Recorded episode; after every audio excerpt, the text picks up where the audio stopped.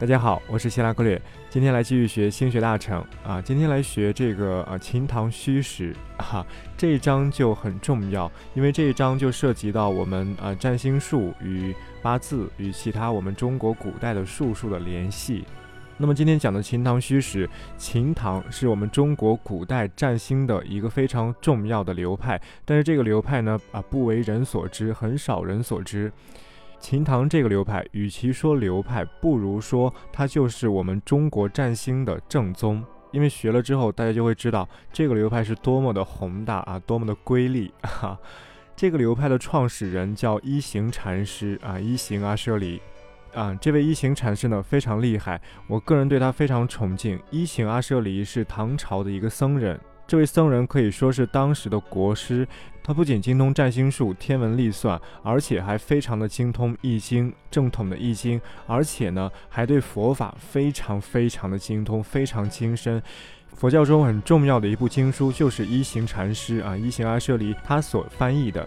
他当时跟着从天竺来的善无畏大师学习佛法，然后善无畏大师传授给了他大日经书，然后口授给一行禅师，让一行禅师笔录，然后翻译成汉文，翻译成我们中文。我们现在看到的大日经书上面都会写着善无畏大师口授，沙门一行笔译。总之呢，一行禅师非常厉害。好，那我先来讲清汤一派最基础的一个用法，也就是把我们中国年月日时四柱和星盘结合起来。四柱就是八字嘛，就是我们现在常说的八字。好，大家可以看下面的文字部分，它这个图啊，上面举了一个例子，就是壬申年丁未月戊戌日甲寅时，这个时候出生的人，他有一张星盘。那么对于这个人来说，他有星盘，他有日月金木水火土这七颗星，可以按照我以前讲的怎么去解星盘啊，这样去解他的星盘。但是呢，我们把四柱八字和这个占星盘结合起来，就会有另一番看法。四柱八个字有四个天干，四个地支。那么大家记住啊，这四个地支它们在星盘中的位置就叫做田时。还是这个八字啊，壬申年丁未月戊戌日甲寅时。那么年柱上的壬申，它的地支是申啊。我们把这个申挑出来，在申这个位置上，它是田时的。丁未月地支是未，我们把未挑出来，在未这个位置上，它也是田时的。戊戌日戌这个位置上，它也是田时。甲寅时寅这个位置上，它也是田时。所以，我们最后总结一下，有四个地支是填实的，申、未、戌、寅这四个地方是填实的。那么这四个地方在星盘上在哪里呢？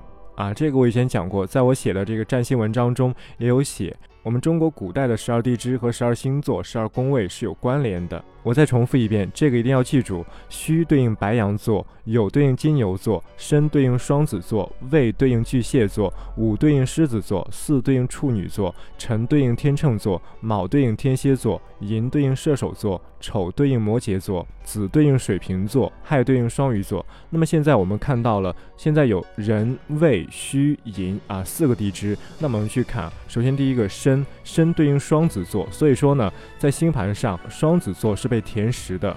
下一个胃，胃对应巨蟹座，巨蟹座在星盘上它也是甜食的。戌对应白羊座，白羊座在星盘上也甜食。寅对应射手座，射手座在星盘上也甜食。这就是甜食。这个天时有什么用呢？这个天时就像是一种加持。如果说在你的星盘上某些星座被填实了，那么当有星落在这个填实的星座上的时候，它的力量就会特别的显著。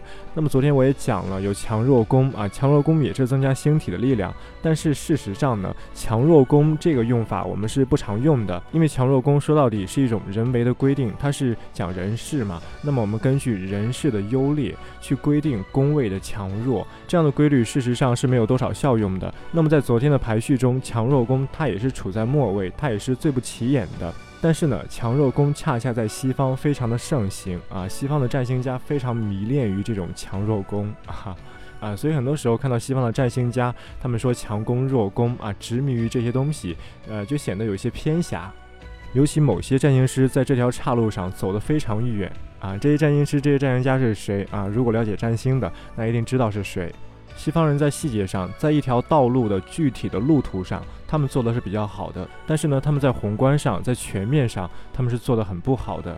好，刚才说了田时，那么有时就有虚，其实这个虚呢就是空啊。我以前讲过寻空，其实就这个啊。那么我来举例子，比如今年是壬申年啊，那么壬申年它空什么呢？根据我以前讲的旬空，我们就可以把壬申这一年，把这一年所在的年旬和这一年所在年旬的旬空找出来。壬申年它是属于甲子年旬，那么这个年旬的旬空是虚和亥。而这里呢，要记住，对于年旬来说，它空会空在阳位上。现在我们知道戌和亥都是它的年旬的旬空，那么戌和亥当中有哪一个是阳位呢？啊，是戌，戌是阳位，白羊座，它是属于阳性星座，戌是阳，所以人生年年空在戌。那么丁未月，丁未月的月旬是什么呢？丁未月的月旬是甲辰旬。这个月旬的旬空是寅和卯，但是这里要注意啊，刚才说年旬旬空的时候，我们选的是阳，但是我们现在在说月旬，那么月旬的旬空我们要选阴，也就是说月旬旬空在阴上。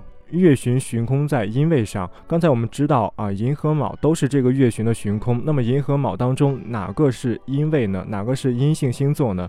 是卯，天蝎座。所以月空在卯，这是月的空啊。那么日的空和时的空我就不举例了，道理都是一样的，大家自己去找。但是这里要说一下，日和时它们的空都空在阳位上啊。总结来说，年月日时四个空，年日时这三个都空在阳位上，只有月它空在阴位上。好，这个就是秦唐虚实哈，我们进一步学习的基础。好，今天讲到这儿，我们明天再见。